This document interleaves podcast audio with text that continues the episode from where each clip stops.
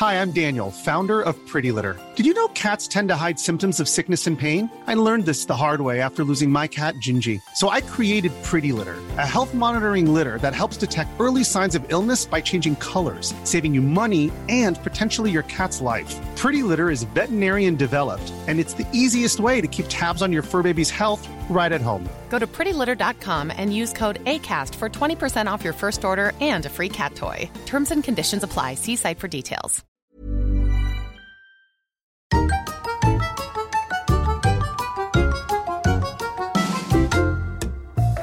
Esto es un aviso para los oyentes de Mindfax más despistados. La edición del programa que vas a escuchar a continuación es la segunda parte de la anterior.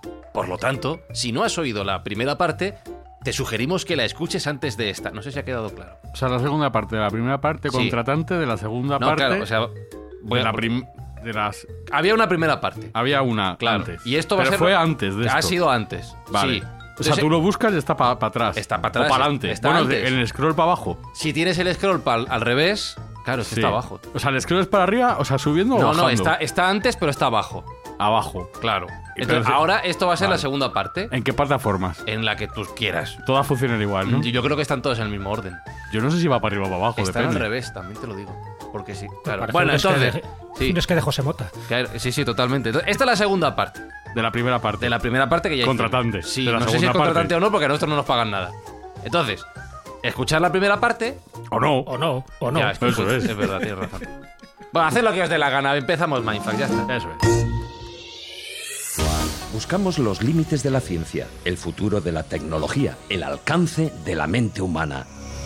Esto es Mindfats. Bienvenidos a Mindfax, donde cada semana buscamos los límites de la ciencia, de la tecnología, de lo difícil, de lo fácil, de lo fácil que puede ser lo difícil, de lo difícil. De lo tontos, de lo tontos que son, qué tontos son. Alberto Espinosa, ¿cómo estás? Me gustan las tontunas, Fran, tío. Nos encantan, ¿verdad que sí? Jesús Callejo no lo pasamos bien ni nada haciendo tonterías. Sí, que paso venimos, ¿no? Si, si además sale un programa de radio, pues mejor. Pero aquí venimos a pasarlo bien.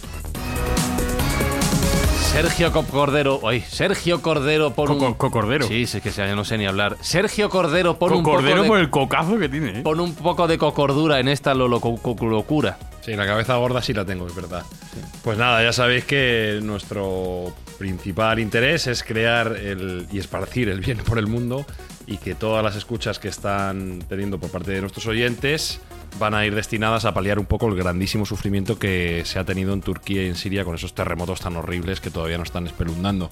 Y cada comentario que nos dejen en redes sociales, para bien o para mal, pues donaremos un kilo de alimentos de su parte y lo haremos llegar como podamos a esa zona tan necesitada.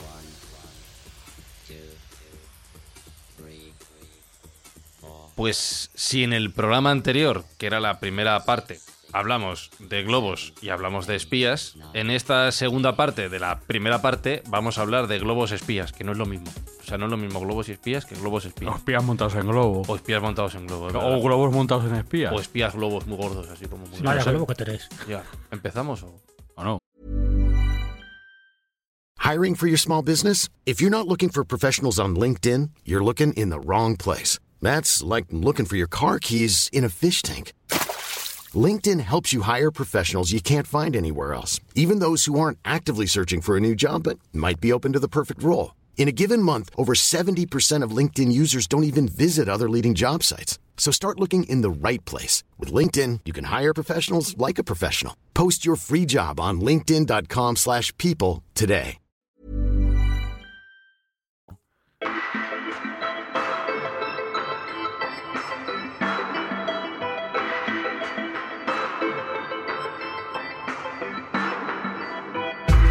Ahora tenemos que recordar por qué hacemos este programa, porque existe la posibilidad de que alguna persona, algún oyente de Mindfax, escuche esta segunda parte sin haber escuchado la primera parte.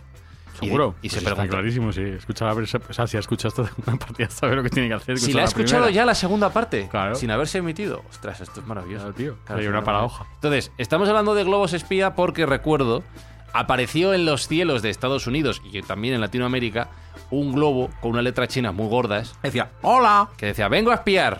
¿Vale? Y entonces cuando preguntaron a los ¿esto es vuestro? Les preguntaron a los chinos. Bueno, decía, ni hao. los chinos al principio dijeron que no era suyo. No, no es que dijeran que no, dijeron que no dieran por sentado que era suyo. Era. Que pone, Oye, que pone China ¿Por grande. qué va a ser mío Escucha. si pone Made in Claro. China? No tiene por qué ser. Unos huevos gordos. Claro, eh, y luego China. ya, y luego ya Huevo dijeron, gordo. dijeron, oye, vamos a ver, que aquí hay una nota en el globo que pone propiedad de China. AliExpress. Los chinos dijeron, ah, pues va a ser mío, que lo he perdido. Pero que es meteorológico. Y no es, no es para espiar. Metodológico. No es para espiar, es metodológico. No es, Metodológico. no es para espiar. Entonces, claro, Jesús, aquí me surge una pregunta. Globos para ver el tiempo, pues muy bien. Pero globos para espiar, no sé yo si es el método más sutil como para que nadie te pille. Bueno, esto ya se hizo en el siglo XIX, o sea, tampoco te creas que hay que esperar hasta el siglo XXI para utilizar los globos y, y con, ese, con esa finalidad de espiar. Claro, a ver, un globo, en el momento que se inventó, que la gente escuche el primer programa donde contamos un poco el origen de los globos aerostáticos, O no, o no. que, hemos dicho que, de- que- que da la ruedita, no. No lo escuché. pues ahí nos iríamos al siglo XVIII. Pero cuando se utilizan los globos para espiar, es en el siglo XIX, pero por una razón. Porque se van inventando otras cosas. Imagínate cuando se inventa la cámara fotográfica, a alguien se le ocurre, algún genio, y dice, oye, si ponemos una cámara fotográfica en un globo, y claro, desde una cierta altitud y empezamos a hacer fotos, oye, pues qué buena idea. Cuando se inventan los micrófonos, oye, si ponemos ahí un micrófono y empezamos ahí a, a escuchar cosas, ¿qué pasa? Entonces, a medida que se iban inventando tecnología aparentemente civil, pues siempre hay algún militar que dice, oye, y esto lo podemos utilizar para nosotros, ¿no? Y así espiamos al enemigo. De hecho, antes de que se inventara pues eh, este tipo de cosas ya se utilizaba en distintas guerras. Por ejemplo, una de las más conocidas es en la Guerra Civil estadounidense. Si nos vamos a 1861 hasta el 65, esos cuatro años, se sabe que se aprovechaba la altura de los globos aerostáticos para vigilar las líneas enemigas. Y eso lo hacían tanto los yanquis como los confederados. O sea que, que ya estamos ahí en esa situación. Claro, tú estabas arriba, te podían disparar. Normalmente Claro. no llegaban las balas hasta esa, esa altitud y bueno, pues no pasaba nada. Y ahí se utilizó con mejor o peor éxito, pero se utilizó. Pero evidentemente el globo no era el mejor mecanismo para espiar. No, lo veo, no sobre lo todo veo. cuando entramos ya en el siglo XX. Un poco tosco. Cuando ya las armas tienen mayor alcance. Y ahí es donde ya entra un poco la diatriba entre eh, qué es mejor, un globo o un satélite espía, evidentemente. Yo creo que la duda. Bueno, no ríes cae tanto por porque tampoco está peso. tan claro el asunto, ¿eh? Me encanta, Pero me ojito, encanta un ojito. comité de sabios, 32 Sí, no. señores, O- doctorados eh, Sí, con reunidos. títulos además. ¿Qué es mejor, un globo o un satélite espía? Bueno, pues, Y pues había gente que dijo que el globo. ¿Pero Y cómo? os explico por qué. A ver. A ver, siempre hay mentes pensantes. Sí. A ver, compara con los satélites. Más barato. Los globos eh, tienen la ventaja de operar, por ejemplo, a distancias menores. ¿vale? Vale. Es, es verdad que se les ve más fácilmente, pero bueno, tienen una distancia más accesible a la superficie terrestre. Además, lo hacen durante más tiempo, porque un globo te puede parar, se puede parar, un satélite no se puede parar. Con lo cual, puede estar espiando durante más tiempo en un lugar determinado. Eh, y. Además, el coste económico es mucho menor. Es más fácil hacer un globo ahí de Una papel y de tela centésima parte no se estima, aproximadamente. Claro, efectivamente. Y luego son más fáciles de recuperar. O sea, 100 Bueno. globos, un satélite. Claro, o sea, que no pasa nada. es que, eh, mira ahí, ve ya, ¿eh? Tengo una pregunta que, que no entiendo muy bien. En, en el caso del globo chino este, y bueno, en general de los globos espía. O sea, ¿por, por qué no pintarlos azul cielo? O sea, ¿por qué no colocar blanco que, re- que refleja si- eso que, y- se, escúchame, si que se- se ve desde... Y si hay un día nublado, Yo qué sé, pero un color que no sea... Es como, ¿sabes? ¿Blanco? Que Yo sea te digo que al, ojo desnudo, sé. desde la Tierra no se ve. ¿No se ve? No. Joder, pues Pero los del avión no lo han se ve. visto. claro, Claro, porque iban van en un avión. alto, Caroline, Claro, pero- Caroline y, Y de y Mr. hecho, Watson. de hecho, tuvieron que utilizar una serie de herramientas y de telescopios para verlo desde la Tierra. Una vez se dio el aviso, los militares tuvieron que utilizar una serie de cámaras eh, bastante avanzadas para verlo. O sea que no es tan fácil tener en cuenta que tiene Mira. un tamaño relativamente pequeño para la altura que vuela. Es que vuela muy, muy alto. se me ha ocurrido otro motivo por el que globo mejor que satélite. Satélite no detecta globo. Visto lo visto. Satélite no detecta, No, no, no detecta a lo globo. mejor No lo vio. Sí. Y globo sí, globo, pero globo... Bueno, Globo a lo mejor detecta satélite, no, No, sé. no, No, globo vuela globo. por encima de un avión comercial. Los aviones comerciales, como sabéis, vuelan por encima de los 12.000 metros. Un globo vuela por. Por poner una 30.000 escala metros. a lo que está diciendo Jesús, un avión comercial, 4.000, 40.000 pies, 12 kilómetros, ¿vale? Eso Un avión sí. de combate, 65.000 pies, 20 kilómetros. Hmm. Y los globos chinos, entre 24 y 37 kilómetros. O sea que cuidado con los ¿Eh? globos. ¿eh? ¿Hay ventajas o no hay O ventajas? sea, que eh? globo puede disparar avión. ¿eh? Bueno, De tanto- hecho- el que está más arriba siempre tiene una posición estratégica, eso se sabe. De hecho, el que, el que eh, defiende una colina tiene más fácil de, de defenderla Claro, claro, que el cuanto que más alto mejor. Pero para derribarlo ha, ha sido difícil. Ya sabéis que no se derribó el primer día y hubo también polémica en Estados Unidos en el ámbito político porque, bueno, pues eh, los adversarios políticos del actual gobierno se empezaron a quejar amargamente de por qué no se derribaba inmediatamente. Bueno, pues Porque se enfadan los chinos. entre otros motivos, no sé si tuvieron mucho en cuenta los chinos, pero entre otros motivos, eh, el- los restos que podía haber caído en tierra firme, pues eh, eran peligrosos. Y más si- sin saber exactamente qué era lo que había en ese globo. Claro. Porque claro, aquí habíamos visto sí una imagen con unos paneles solares y tal, pero ¿y si llevaba elementos reactivos que podía llevarlo, por Ah. ejemplo? O cualquier tipo de arma. Armas no biológicas. Claro, claro, Entonces, eh, hubo que dejar que el globo llegase a zona de mar para mandar a un caza, que por cierto no es un caza cualquiera, sino un F-22 Raptor, que es lo más de lo más que puede llegar a la altura suficiente para poder derribarlo. O sea, no, no- con una escopeta de aire comprimido no te lo cargas. Es que yo me estoy Tienes que mandar un buen, buen caza. Y después de que estaba ya en el mar, pues derribarlo. Y ahora, ahora comentaremos un poco lo que se ha encontrado en el globo. O lo que dicen que se ha encontrado, porque tampoco vamos a ver la caza, el caza volando contra el globo y llevándoselo de morro con la punta. y luego el globo, como en, las- como en los Looney Tunes, haciendo. Plof, al agua. no, no funciona así, ¿no? No, no funciona así. De hecho, Vaya, han tenido que derribarlo con un misil Sidewinder, que es Joder. algo, algo Costó, costó más el misil que el globo. ¿Cosa? Qué barbaridad. Fuera, coño, o sea, le, han tenido que tirar un misil al globo. ¿no? Sí, o sea, sí, ni sí, siquiera con una ametralladora. y- y ojo, ojo, No, O sea, es que no reparan en gastos. No, no, no, es que vamos a ver. eh, Parece Eh, un poco fuerte. Volvemos a comentar. 20 entre 24 y 37 kilómetros de altura, la mayoría de la aviación militar no llega.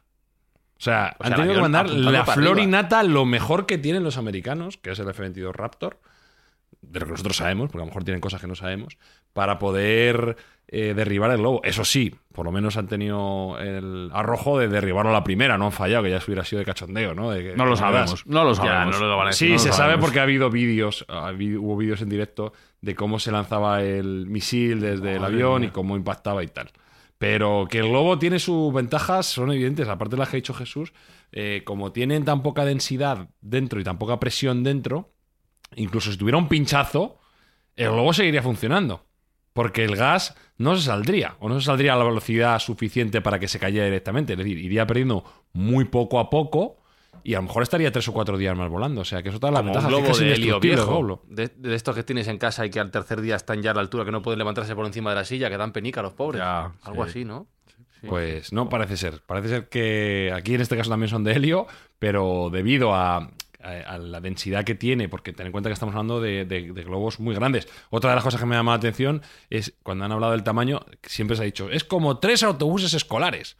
Que yo no sé si todo el mundo tiene muy claro cuánto mide un autobús escolar, pero, pero vamos, que no son pequeños. Entonces, el- eh, parece ser que la, la dimensión del globo es como la mitad de la Estatua de la Libertad, con lo cual no es ninguna tontería el globo. Ya ves. Oye, pero que se ha encontrado dentro, porque se ha oído- yo estaba comentando, bueno, estaban comentando esta mañana, ¿no? En distintos medios que, que había antenas. Sí, sí, sí, sí, ya se ha dado por, por seguro que era un globo de comunicaciones, que de meteorológico tenía poco y lo que estaba haciendo era transmitir probablemente fotografías y probablemente otro- otros datos eh, de posiciones americanas. Aparte, eh, no es casualidad que haya aparecido en Montana, cerca de donde están radicados parte de los silos de los misiles interbalísticos que tiene Estados Unidos. O sea, sabían lo que estaban fotografiando. O sea, que eso de, ay, se me ha escapado y en Ojo, realidad iba para Taiwán. también- No. No, no. También estuvieron en Canadá estos globos, ¿eh? También. Sí, el Departamento sí, sí. de Defensa canadiense también reportó un caso muy, muy similar. O sea, que es- estamos hablando solo de Estados Unidos, pero en Canadá tuvieron una- algo parecido, lo para que no le dieron tanta, tanta importancia. No, se A da lo por mejor hecho, es que se desvió pero- o lo mandaron de forma deliberada. se da por hecho de que es una red eh, internacional y que están por todo el mundo, o al menos todo el mundo donde ellos tengan intereses. Igual a Cuenca no les interesa venir a fotografiar nada, pero con todo respeto para Cuenca, pero, pero desde Cuenca. luego en Taipei eh, se han visto varios. Ahí, que Taipei es la capital de Taiwán, eh, se han visto Bueno, varios. también, Entonces, ellos es un elemento más que tienen de- de- dentro del espionaje. Y, lo están utilizando, están utilizando este tipo de mecanismos. Parece un poco rudimentario, pero como digo, pues no lo es tanto. no lo es tanto porque los sensores, los radares y los equipos de comunicación que tienen, pues pueden ser de alta tecnología. No nos olvidemos que China está en la vanguardia de la tecnología de comunicaciones actualmente y eso ha causado grandes problemas con el mundo occidental. Tanto es así que recordad que en algunos casos se prohibieron algunos eh, equipos de transmisión de datos de fabricantes chinos en Estados Unidos y en Europa, porque Sí, no sí. se fían. Porque no se fían. De hecho, te iba a decir, Jesús, que no es la primera vez que se utiliza el cielo para intentar, de una manera, aprovechando los recursos naturales que nos brinda nuestra propia atmósfera, transmitir o interceptar información. No, es evidente. Lo que comentábamos antes, si tú tienes una posición elevada, para cualquier cosa, desde, ya te digo, desde una batalla hasta una estrategia de espionaje, eh, de hecho también se ha comentado, ¿no? Colocar este tipo de, de instrumental en la Luna, ya que el primero que lo coloque, pues tienes un control mucho mayor de lo que pasa en la Tierra. Pero bueno, eso es otra, otra guerra que algún día comentaremos, cómo utilizar la Luna precisamente para esto, ¿no? Para posición militar en un punto elevado y controlar muchísimo mejor las redes de comunicación y, por supuesto, los distintos satélites que orbitan alrededor de, de la Tierra. Si estás en la Luna, pues imagínate. Y tú, lo que acaba- acabas de comentar, tiene que ver con Fíjate, algunos lo, entra- lo meterían dentro de la teoría de la conspiración, porque evidentemente aquí estaríamos hablando mucho de, de esa conspiración, de por qué se utiliza, si es como una red de vigilancia, es una red de espionaje, o realmente eh, todo se exagera y se, y se magnifica. Y en absoluto, yo creo que es todo lo contrario. Todo lo que nos llega de información es muchísimo menor de eh, lo que realmente está ocurriendo. No es algo de ahora, esto ya se hablaba con Echelon, no sé si conocéis un poco el proyecto Echelon, que está considerado la mayor red de espionaje y análisis para interceptar comunicaciones electrónicas de toda la historia. Esto se empieza a conocer en 1976, esta red Echelon. Está controlada por una especie de comunidad que se llama UCUSA y UCUSA la componen distintos países. El primer socio, el socio estratégico, sería Estados Unidos y los otros socios secundarios, por decirlo así, sería el Reino Unido, Canadá, Australia y Nueva Zelanda. Como veis, todos de habla inglesa. Echelon, lo que cuando se empezó a saber noticias de Echelon, porque claro, primero fue un proyecto secreto, esto no se comentaba ¿no? en ningún sitio. Evidentemente aquí no estamos hablando de globos aerostáticos, estamos hablando de, de satélites espías para conseguir todo este tipo de información.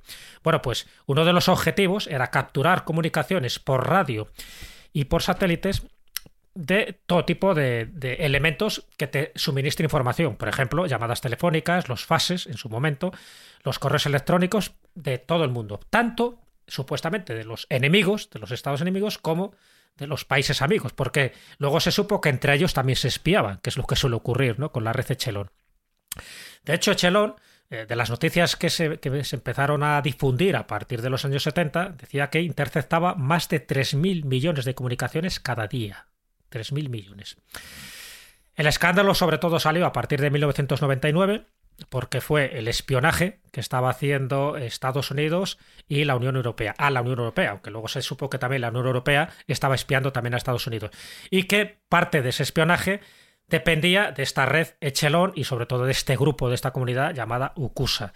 Así que desde ese momento, pues eh, ya la gente y sobre todo los distintos países que no estaban en esta comunidad empezaron a tener las voces de alarma como diciendo, bueno, cuidado.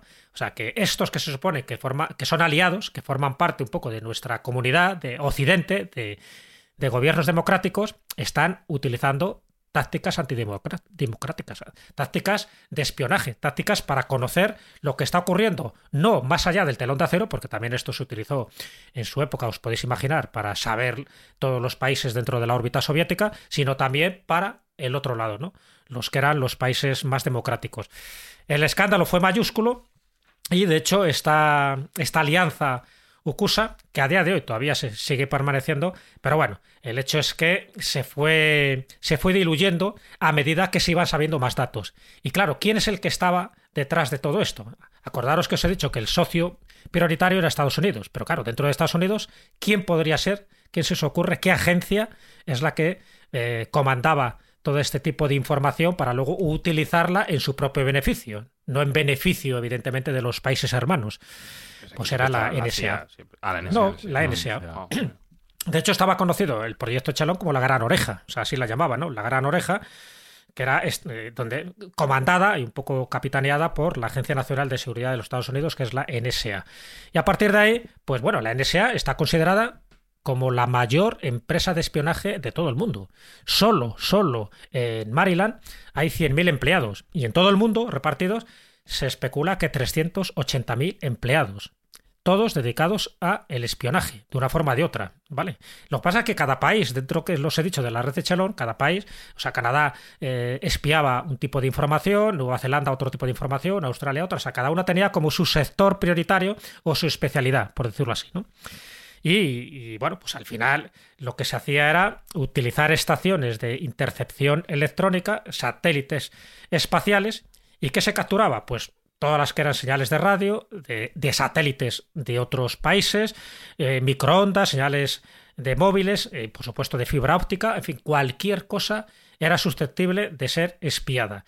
Luego, se pasaba a una, una, especie de superordenador, allí lo llamaban diccionarios, los cuales eran programados para buscar patrones específicos. Esos patrones específicos habréis oído hablar de que si tú ahora, por ejemplo, en Internet, nosotros buscamos una serie de palabras como terrorismo o bomba mm. o o algún tipo de, droga específica, esos patrones saltan como diciendo, mm, mm, cuidado, este sabe algo. Y entonces a partir de ahí empezarían a espiarnos a nosotros porque hemos, por lo menos, utilizado una palabra que para ellos consideran potencialmente peligrosa o que podría formar parte de algún grupo terrorista o también, también servía pues para el, eh, para el tráfico de, drogas, para el tráfico de personas, es decir, para, para todo. Pero claro, es que al final, cuando tú empiezas a espiar, ¿dónde pones el límite?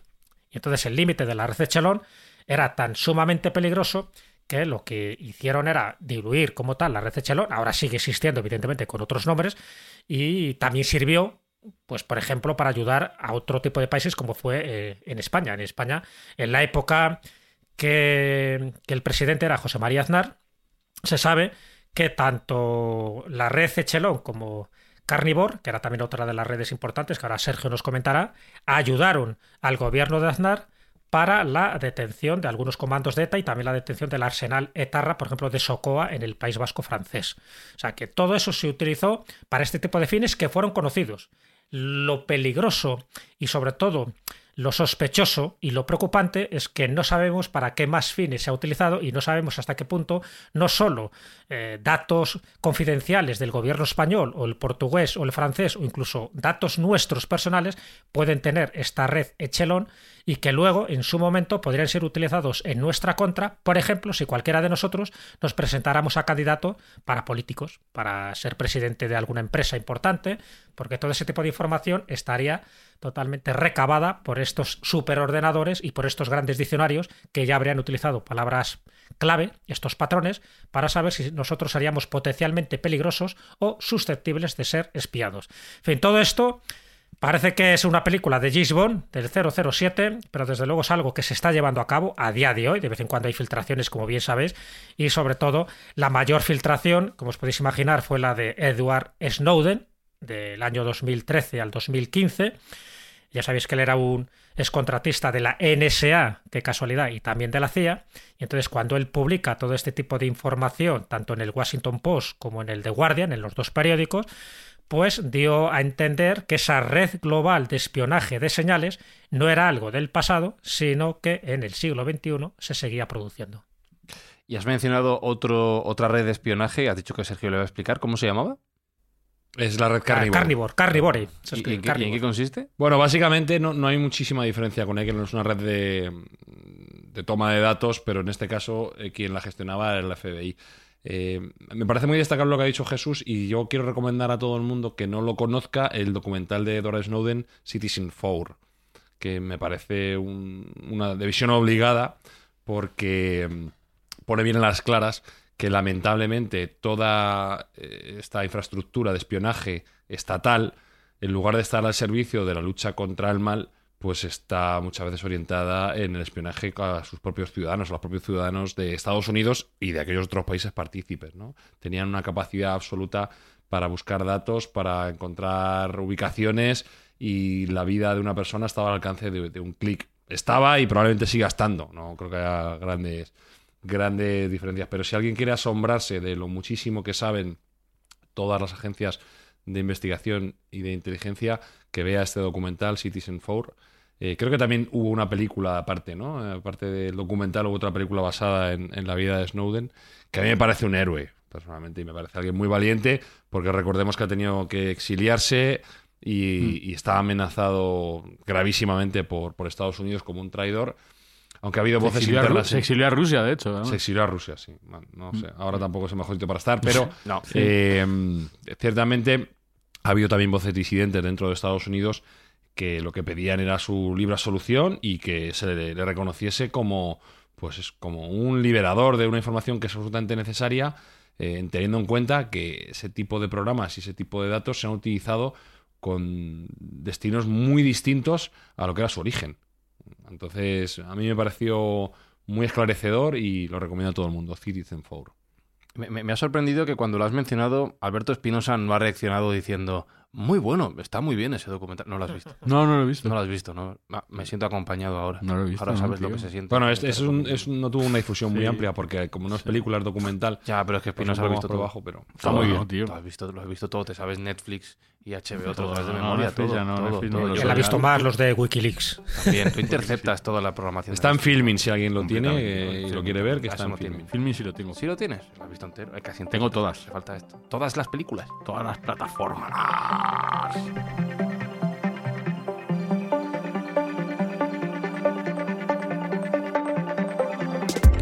A ver si no me pierdo. Entonces, tenemos Echelon, tenemos Carnivore, que estoy viendo que era un proyecto destinado a analizar correos electrónicos y mensajes. Bueno, Sí, más o menos lo mismo. generó polémica. Mm. ¿Pero qué, qué es el proyecto HARP, Jesús? Que además tiene relación con los cielos. Uy, uy, uy, ese. Sí, sí, ya verás. ya verás. Sí, bueno, ese todavía es mucho más complejo, es posterior Mm. al de Echelon, porque estaríamos hablando de 1993, que es cuando empieza a funcionar. Y bueno, aquí estamos hablando de una, de una estación, HARP. ¿no? Eh, HARP es un acróstico que es traducido al castellano sería Programa de Investigación de Aurora Activa de Alta Frecuencia. H-A-A-R-P, por que si es, no quiere que es como no decir nada. Efectivamente. Que- Pero también lo dices todo, porque ahí entra de todo, ¿no? Y en el fondo es eso, un programa que ya lleva unos cuantos añitos financiado, financiado por la Fuerza Aérea y por la Armada de los Estados Unidos, también por la Agencia de Proyectos de Investigación Avanzados de Defensa, DARPA, el famoso DARPA, y también por la Universidad de Alaska. De hecho, está colocadas las grandes antenas, que son unas antenas muy espectaculares, que durante mucho tiempo estaba prohibido fotografiar, pero bueno, ya las fotografías circulan por todas las redes sociales y estaría situada cerca Están en de, Wikipedia, las estoy viendo. de Gacona, por eso te digo. Estaré en Gacona, en, en Alaska. Y el objetivo, pues efectivamente, en principio el objetivo oficial, ¿eh? cuidado, pero luego ya sabemos que hay una parte oscura y hay un plan B. Pero el objetivo oficial era transmitir las radiocomunicaciones y el uso de los sistemas de vigilancia estratégica, por ejemplo, para los sistemas de detección de misiles. Entonces, de, misiles del enemigo, se supone, ¿no? Pero claro, aquí entra también la teoría de la conspiración, igual que hablábamos del proyecto Echelon, y la teoría de la conspiración es que a lo mejor estas antenas que están colocadas en Alaska, en Gacona, también sirven para modificar el clima. Y ya no solo para modificar el clima, porque mucha gente ha asociado estas antenas a determinadas catástrofes supuestamente naturales, como puede ser erupciones volcánicas, como pueden ser seísmos, y también, pues, una serie de cambios climáticos eh, potentes, ¿no? Yo que sé, algún tipo de huracán o de ciclón o cosas similares. Eso sería dentro de la parte conspiranoica. Eh, claro, es que va más allá y ahí entraría también el espionaje, es decir, los que eh, abogan por porque estas antenas se están utilizando para algo más, ¿no? Que, que su propósito inicial no solo es localizar estructuras de complejos subterráneos o las comunicaciones submarinas o para mejorar las comunicaciones entre los Estados miembros. No, no. La teoría de la conspiración habla que se emite tal cantidad de energía por parte de estas antenas, que además chocarían un poco con la ionosfera, que distorsionarían por una parte el cielo y cómo? Pues para desviar aviones, para provocar lluvias radioactivas, para condicionar y espiar las transmisiones, para aumentar las concentraciones de, ozono e incluso, e incluso, cuidado que hay libros que dicen esto, para manipular el cerebro humano. Aquí déjame que diga que este proyecto en principio lo que hacía es investigar las capacidades de la capa de la ionosfera para rebotar y transmitir informaciones, señales de radio a través de, toda, de todo el planeta, que de hecho, si no me equivoco, es algo que se hace para transmitir radio. Sí, sí, radio sí, convencional, ¿no? exacto. De- de toda la vida. Y claro, es esa manipulación de las señales y de la propia ionosfera lo que podría provocar estos efectos que estás diciendo. ¿no? Claro, Eso un poco, es un lo que- poco es lo, que dicen, lo que Es un, es poco dicen. raro, es un poco Ah, raro. Es muy raro, es verdad. De hecho, a ver, de hecho es verdad que HARP ya se desmanteló en el 2014, ¿de acuerdo? Y un año después pasó a manos de la Universidad de Alaska, de, Alaska Fairbanks. Y esto, pues, es- quiere decir que, que toda esa parte de la conspiración, intentarlo taparla, como diciendo, bueno, venga, cuidado, que aquí no hay trampa ni cartón, que todo era para esas eh, transmisiones, que aquí no hay espionaje. Y a día de hoy dicen, y esto también es la teoría oficial, desde que ha pasado a la Universidad de, de Alaska Fairbanks, dice que sus fines son académicos y, y, bueno, efectivamente, para muchos dice que estas 180 antenas que están en Gacona, en Alaska, es un gran calentador, un calentador tremendo, y que eso además explicaría algunas auroras boreales, eso explicaría también lo de los chemtrails, que bueno, también forma parte de la teoría de la mía, se conspiración. todo. Sí, todo, es un todo, cojón sí, porque- desastre de todo ahí metido, ¿eh? Claro, Sí, sí, ese es el problema, ese es el problema. La tierra plana. Cuando las crecidas de Indonesia, los maremotos que hubo en Puerto Rico, los incendios que hubo en Australia, Lo de en fin, Espinosa. las erupciones que hubo en Alaska, siempre se asociaban a todo este tipo de cosas. Pero claro, pases, el problema de todo esto es que eh, estas teorías disparatadas al final hay gente que se las cree. Y al final también entra dentro de del terreno del espionaje. Dice, bueno, pues efectivamente esas 180 antenas, pues ¿por qué no sirven también para, para espiar? Si sabemos que la ionosfera hace un poco de espejo, el efecto espejo, pues fíjate, en la ionosfera que rodea totalmente el planeta Tierra, pues teóricamente podrías eh, interceptar cualquier comunicación. Pero bueno, ahí chocaría un poco con el proyecto Echelon. Ya te digo, el proyecto Echelon es anterior. Por eso dicen algunos que el proyecto Echelon s- continuaría con el proyecto HAR, que el proyecto HAR como tal ya no existe, ya no existe con- ese, con esas siglas y con ese nombre, pero que existirían otro tipo de proyectos para hacer exactamente lo mismo. Porque si es un proyecto secreto, lo mínimo es mantener en secreto por lo menos el nombre. Esto es como lo del Club Bilderberg, ¿no? Cuando dicen, no, el Club Bilderberg son como los dueños del mundo, ¿no? Son los que manejan eh, todas las incidencias que van a ocurrir en la humanidad. Pero vamos a ver, si sabemos que se llama Club Bilderberg, si sabemos quién compone esos miembros, porque sabemos quién forma parte del Club Bilderberg y sabemos cuándo se reúnen, pues vaya grupo secreto. O sea, si hay un grupo secreto de verdad, Es el club de la Realmente lucha. nunca deberíamos saber ni que se llama Club. Bilderberg, ni saber sus miembros, ni por supuesto en qué hotel se reúnen. Pues aquí pasaría algo parecido. ¿Eso ¿Qué lo quiere decir? Que esto me parecen teorías disparatadas, lo que no quiere decir que sí que haya proye- proyectos ultrasecretos por parte del Reino Unido, por parte de Estados Unidos, o por parte de Canadá, o por parte de Francia, que sí estén intentando hacer pues lo que sería eh, la gran oreja, es decir, tener el conocimiento global de todo lo que está ocurriendo. ¿Para qué? Porque no hay mayor ataque que, tener una buena defensa. Si tú tienes la información previa del enemigo, pues efectivamente tienes ya esa posición que te da un poder eh, casi casi omnívodo, que es tener la información de todos los países miembros. El problema es que de los países miembros, me refiero del mundo occidental, ¿eh? ya lo que esté ocurriendo por África o por Oriente Medio a saber.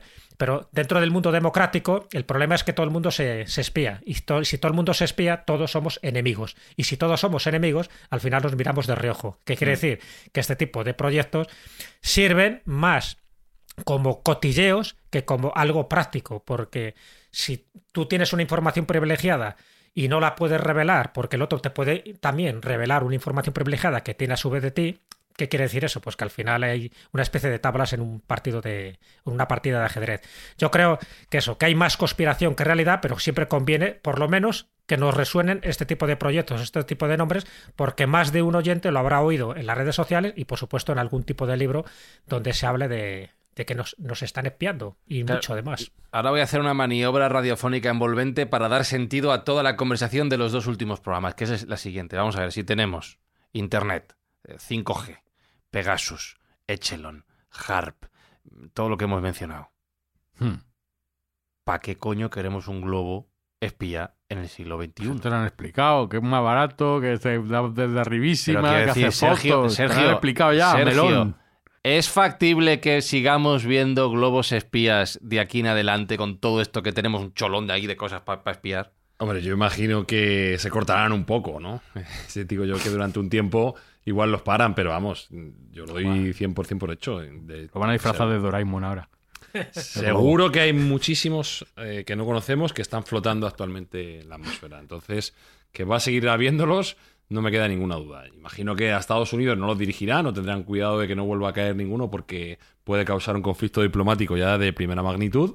Hombre, ya lo ha causado. eh. Tenía una visita que iban a hacer a Sí, China. han iba a ir Anthony Blinken y ha cancelado debido a esto, sí, sí. Pero Claro. bueno, por eso te digo que no, no creo que manden otro, pero desde luego, no, tampoco van a suspender el programa espía de, de globos por, por este incidente. Yo no tengo Tampoco se les ha visto llorar a los chinos. No, no, tampoco, no, ni eh. están muy preocupados tampoco.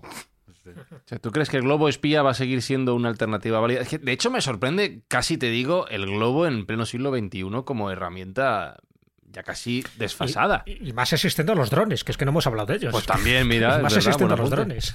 Mm, No, pero es mucho más duradero un globo y, y- y tiene capacidades, como bien ha dicho Jesús antes, que son muy interesantes. En todo caso, si queremos fijarnos en cuál va a ser el futuro del espionaje en general, a mí me llama mucho la atención que la tendencia es a intentar obtener del enemigo los hechos no acontecidos todavía. ¿Eh? Toma ya. Sí.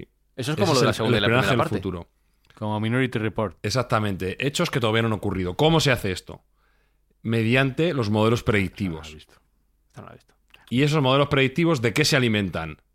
De datos. De datos. Sí. Entonces, los datos son la clave para el espionaje del futuro, porque con datos podemos anticipar los hechos que todavía no han ocurrido, además cada vez de forma más precisa. No sé si os habéis, habéis escuchado en algún ámbito eh, donde ha habido revueltas sociales, como por ejemplo en Sri Lanka en un momento determinado, en Pakistán, en Siria, en Irán. Bueno, pues parece ser que los americanos lo sabían con antelación. Lo sabían con, en algunos casos, dos semanas, en algunos casos, unos días, pero ellos ya sabían, en virtud de los datos y el tráfico de las comunicaciones entre personas, lo que iba a pasar. Lo cual les, ha dado un, un tiempo precioso para poder preparar a cada uno de sus eh, equipos en esas zonas para lo que iba a venir. Bueno, pues si extrapolamos a una cantidad mucho más cuantiosa de datos y a unos modelos predictivos mucho mejores, mejorados por la inteligencia artificial, podemos llegar a ver un poco lo que va a ocurrir. Ese sería el espionaje definitivo, sin duda alguna. Por eso hay tanta también, eh, tanto temor a que mm, los chinos, en este caso, que es el mayor enemigo ah, ideológico actual eh, respecto a Estados Unidos, introduzcan sus sistemas de comunicación y de información dentro mm, de, ese- de su territorio. Acordaos que en algunos programas hemos hablado de la posibilidad que se han planteado seriamente de prohibir TikTok, que aparentemente Mm, es una herramienta inocente. Pues se lo han planteado. O la prohibición absoluta de routers, modems y todos los elementos de comunicación de Huawei, que es una empresa cuasi estatal china, que se da por sentado que, que esa información tiene puertas traseras que se comparten directamente con el gobierno chino. O incluso el boicot y la prohibición de que vehículos eh, chinos se vendan en Estados Unidos. Ahora que los chinos están haciendo una invasión de todos los mercados muy potente a nivel de coches eléctricos, que han- parece ser que han, han dado a la palanca y salen coches eléctricos como churros, pues los americanos están pensándose muy muchos y dejarlos pasar, porque tienen ese temor de que todos esos datos acaben recabados en Pekín y sean utilizados para esta predicción de eventos y de datos que les daría una ventaja competitiva brutal. Quien tenga los datos en el futuro va a tener el conocimiento.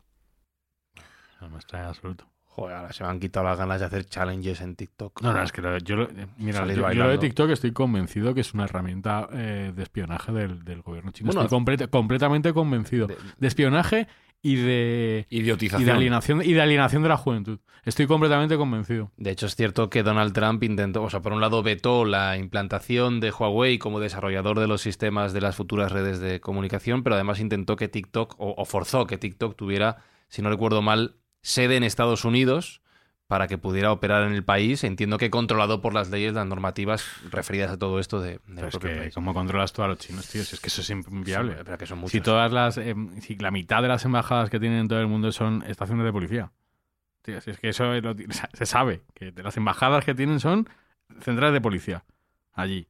Con- ¿sabes? Es que esta gente es peligrosísima. Yo he entendido ya el sentido del globo en el siglo XXI. Sí. No es porque sea más barato, es porque lo mejor es coger uno y pirarnos a un sitio tranquilo y apartado donde nadie nos pueda espiar y que nos tengan tranquilos. Tiramos el móvil a la basura y nos vamos en globo a algún lado.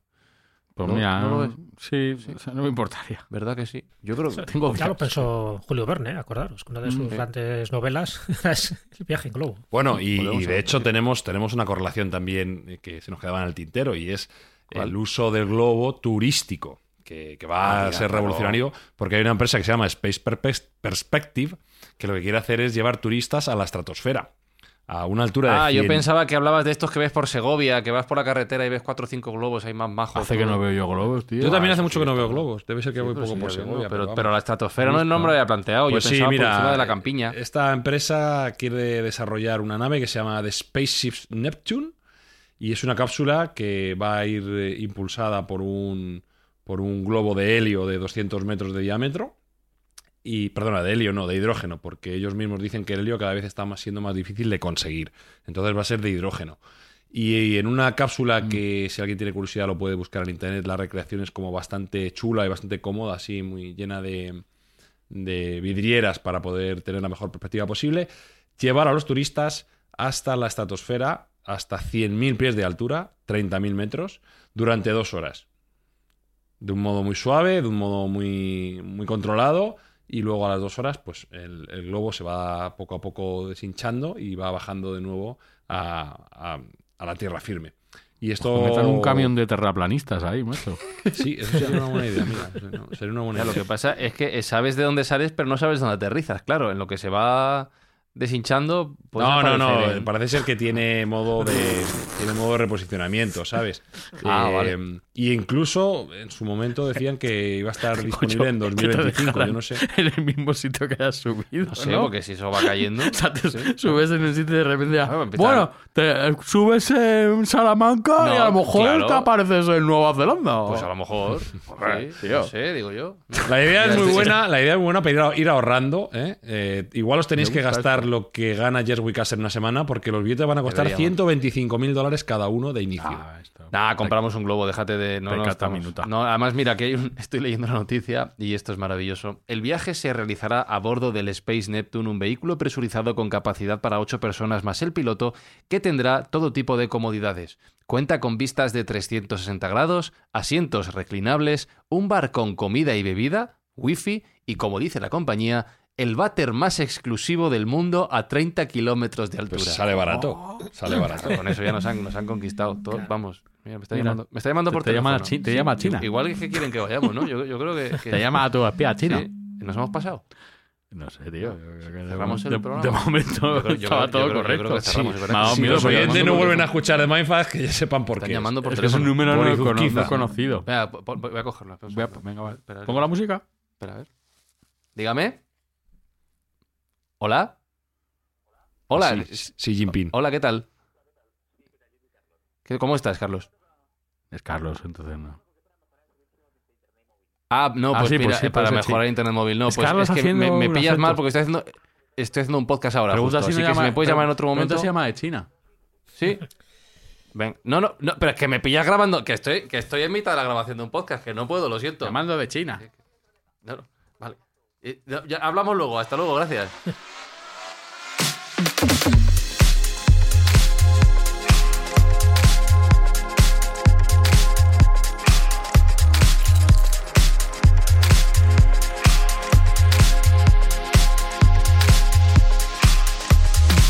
Que le ha dado igual.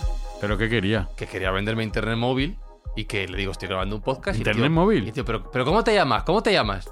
Pero internet móvil. Internet móvil.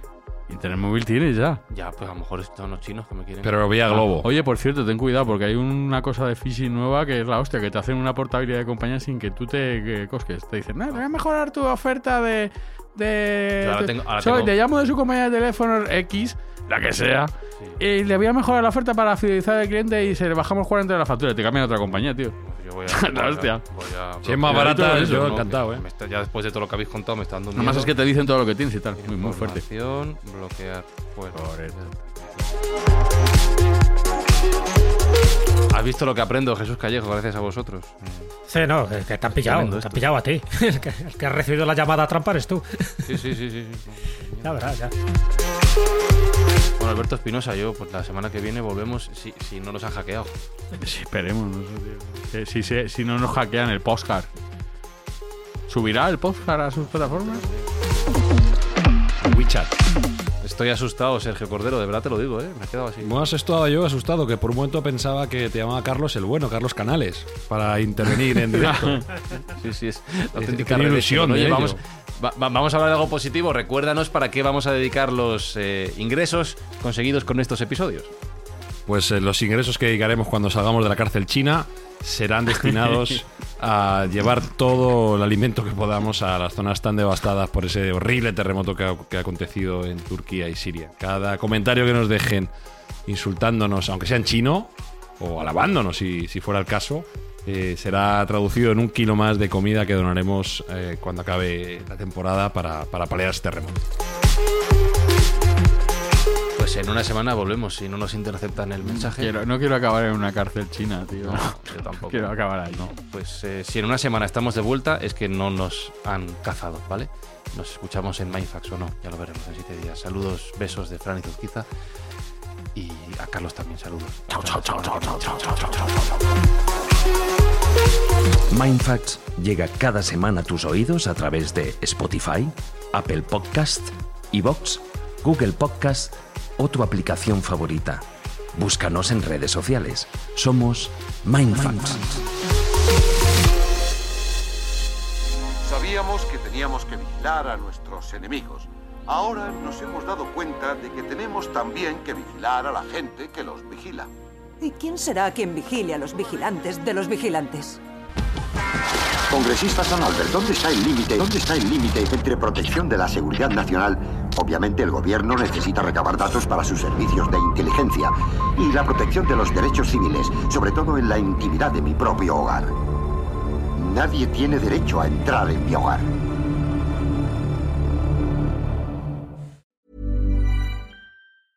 Mom deserves the best, and there's no better place to shop for Mother's Day than Whole Foods Market. They're your destination for unbeatable savings, from premium gifts to show-stopping flowers and irresistible desserts. Start by saving 33% with Prime on all body care and candles. Then get a 15-stem bunch of tulips for just $9.99 each with Prime. Round out Mom's menu with festive rosé, irresistible berry chantilly cake, and more special treats. Come celebrate Mother's Day at Whole Foods Market.